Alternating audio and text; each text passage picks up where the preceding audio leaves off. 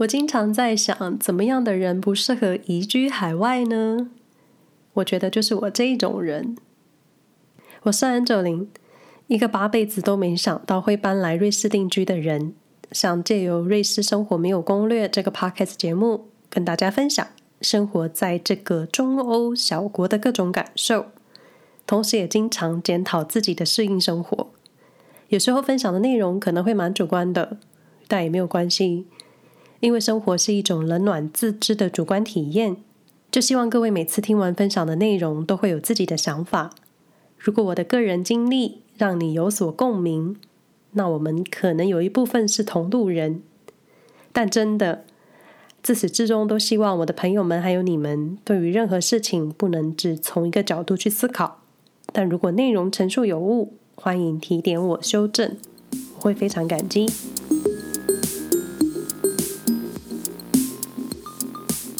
这一集有一点像是在自我检讨。过去在讨论或是评论他人的事情，貌似因为都没有亲身经历过，没有同理心，或是曾经经历过，就会有一种过来人的姿态。也或者真的因为不是当事人，完全不知道事件的前因后果、各种背景，所以就以旁观者来看，喜欢给各种意见，又或是丢一句“你这样子做，那样子做就好啦”。这种好像自以为很懂的建议，然后人生总是会吃瘪。我之前曾经碰过一个因为调派到海外工作的人，他经常抱怨当地的生活。那当时我的心里经常有这个声音：你来这个国家赚钱，却一直抱怨生活，抱怨这里的各种人事物。你可以选择搬回台湾，没有人逼你一定要来。然后现在。这种雷同的窘境好像落在我身上。我得承认，确实目前我对瑞士的好感度很低，或者其实是无感，不喜欢也不讨厌，算是中庸。但经常就是有比较就有伤害。个人还是非常想念台北的生活。像之前 Podcast 的节目有提到，其实瑞士这个国家真的从来不在我的人生旅游清单上。甚至从来不觉得我需要来，更别说要搬来住。诶，我对女人们梦梦幻中的巴黎，其实也没有特别的想象，也没有觉得说一定要去巴黎。搬来瑞士这段时间，也从不觉得需要去，所以经常怀疑我到底还是不是个女人。好，回到主题，怎么样的人不适合移居海外？这句话经常出现在我的脑海里，因为就是我可能就是。不适合移居海外的人，那当然每个人的背景不同。这里的背景有教育背景、成长背景，还有个人心灵情感背景。如果你是到海外求学，你知道两年、四年或是五年后会回到家乡，心中有个时间表，自然就会有归期的准备。当然，在这段时间，你可能不自觉喜欢这个地方，适应了环境。毕业后可能留下来找工作，或是定居，或是你存有冒险基因，也可能再到另一个异地，可能都有可能，太多可能了。但最贴近真实的心情，也就是我本人的状态。所以从这个主题呢，我只好从我身上去挖答案。到底怎么样的人不适合移居海外？有一点像是我自己自我检讨后的想法，排除所有客观条件，像是财务状况、语言能力，剩下的就是心情的问题。首先，我觉得在情感上的不适应，很有可能就是不适合移居海外，或是很难适应新生活。对，就是对家依恋的那一种人，对于家人的密切情感割舍不下的那种人。或是对家的各种成分放不下的人，很多时候就是身体是适应了，但是你的心灵不在这，自然身心不一，就会很矛盾痛苦。那家的定义对我来说，其实是一种矛盾的存在，尤其是家人。我在十八岁高中毕业就离开家到台北念书，我是联考最后一届，好像可以推算出我的年纪。我记得当时要填选学校，那个应该叫做志愿表吧。我记得很清楚，当时志愿表的内容，所有的学校都是填台北的大学。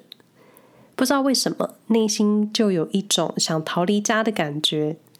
希望我家人听到不会太伤心。当时还不知道想逃离的原因，可是出社会翻滚之后，渐渐明白，因为有些人就是你需要距离，关系才会美。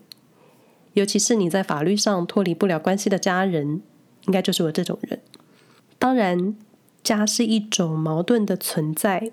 尤其现在我也有自己的家，可能过习惯了一个人，还不觉得，到现在还不觉得在瑞士有什么家的感觉。那对于家的依恋，也可能在各种生活上的依恋，像是我搬来瑞士后，经常收到台湾朋友的空投物资，内心思乡的情绪就会变超大。这样子好像也不太好，就是会依赖台湾朋友空投一种家的思念。也许越是这样子，对家的依恋就越割舍不下，越割舍不下，可能就会拉长适应新生活的时间。但是台湾的食物跟零食真的是世界级好吃，东西放到过期我也要吃。另一个情感上的不适应就是你的朋友圈，当你离开了那个可以产生许多共同话题的环境，到了另一个地方后，很多事情、很多观念。或者彼此在意的地方都会开始各走各的。即使你想努力追上，也可能心有余力不足。像是我过去超喜欢看电影，应该是说很喜欢去感受电影这个结合八大艺术的艺术品，很喜欢，也很想念周末早场去诚品看电影之后回家再睡回笼觉的时光。那金马奖、金曲奖，在这搬来瑞士的一年中，我已经追不上了。好多电影没办法看，好多音乐可能也没有办法认真去听，好多新歌手都不知道是谁了，更别说新崛起的艺人啊、网红的。那在聊天群讨论戏剧或是故事的时候，我跟不上，就像是个外人。同时在瑞士发生的生活小事，跟远方朋友分享的时候呢，可能也得不到太多共鸣。所以在朋友圈的情感失落这个部分，会让异乡生活路上稍微难受一点，可能就会有你怎么都不懂，或是你怎么都没反应，是不是对我的生活没有兴趣？久了之后，可能也不会太想再分享生活了吧？残酷的事实就是，每个人都在各走各的，各活各的，往往最在意的都是发生在自己身边的事。另一个，我觉得，如果你的人格都长好了，或是像我这种主观意识很强的人，可能也不适合移居海外。怎么说呢？因为在面对很多事情的时候，你会不自觉放入自己的成见。虽然我在 Podcast 分享的一些事情尽量保持客观，然后经常有无意无意会提到要各位独立思考。我想要分享生活以及自己的想法。目的不是要洗大家的脑，但又觉得我看到的瑞士跟你们看到的瑞士不一样，就好像瞎子摸象。我告诉你我看到的这一面，可是你们看到的其他面也是瑞士。但我的瑞士面目前比较悲观，尤其现在是冬季忧郁期，悲观又更大。所以我觉得人格长好了，个人成见很深了，到了一个新环境。你可能面临新事物、新文化、新观点的时候，就会从过去经验中看到的、听到的去判断新的事情。简单来说，就是贴标签。我目前在瑞士住上了一年半，头一年我经常就像是一个傻妹一样，看到跟我印象中不一样的瑞士或是德国人的一些不准时的行为，我都会说：“我以为瑞士人是怎么样，德国人是怎么样。”就像最初看到路边有小垃圾，就会觉得瑞士怎么会有垃圾？瑞士不是应该超干净的吗？瑞士这么有钱，怎么会有街友？瑞士这么井然有序，为什么防疫做得这么佛系？好，我好像开始在抱怨瑞士了。那我先生就会觉得我这个人的标签贴很死。现在我也觉得我就是个傻妹，因为如果是欧美国家的人。他们对于亚洲人的印象，可能也是存有他们的刻板印象。我们若听到了，相信你也会想要反驳。谁都不想被贴标签。但很多时候，根深蒂固的想法或是长好的人格，可能也是适应不同文化的阻力。因为你经常会心里苦。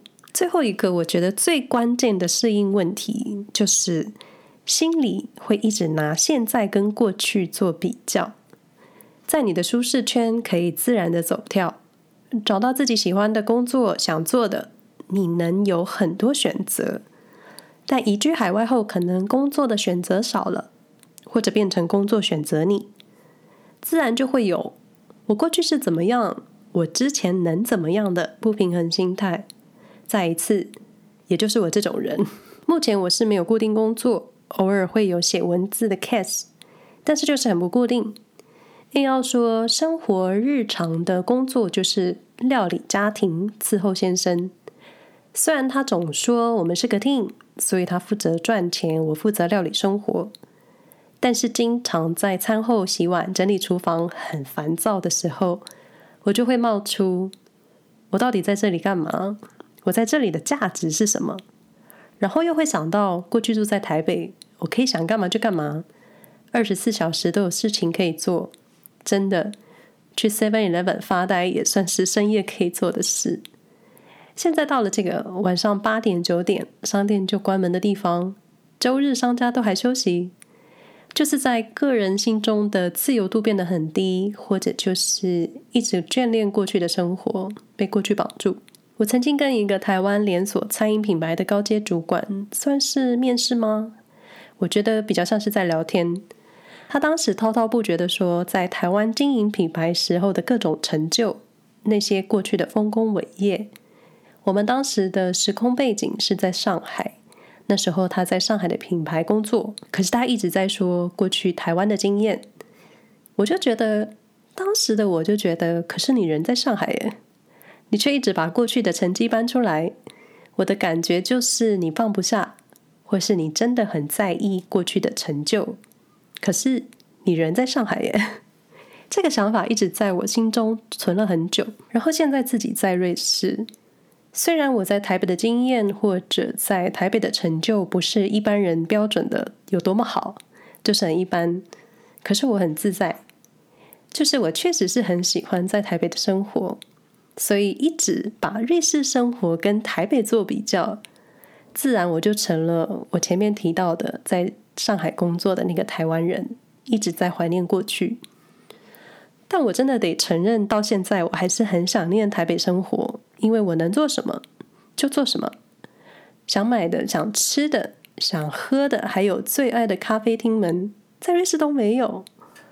或者因为还找不到自己存在的价值，或是自己没有办法产生自我认同的价值，就会开始想念过去那个可以完全照顾好自己的那个自己。好像提太多自己了，所以我觉得怎么样的人不适合移居海外？像我这种。经常会怀念过去的人，你看不到前面，或是你不想面对未来的安排，或是你根本没有安排未来，然后时间就这样虚度了，或者因为种种的因素，你看不到新环境的优点，不然就是新环境的缺点太多，超越优点。你说瑞士有什么缺点吗？我觉得太美好，以至于在小地方你就会觉得容不下一粒沙这一种。于是鸡蛋里挑骨头的坏毛病。再一次，本集内容有点像是我自我检讨。也不少人说起初的适应会很痛苦，也有人说要花上五年才会习惯。你需要时间，可是没有人会知道每个人需要多少时间去让自己身心灵都好过。尤其像我这种内心消极的人，但有一天应该会好起来吧。又是一个自我安慰的结尾。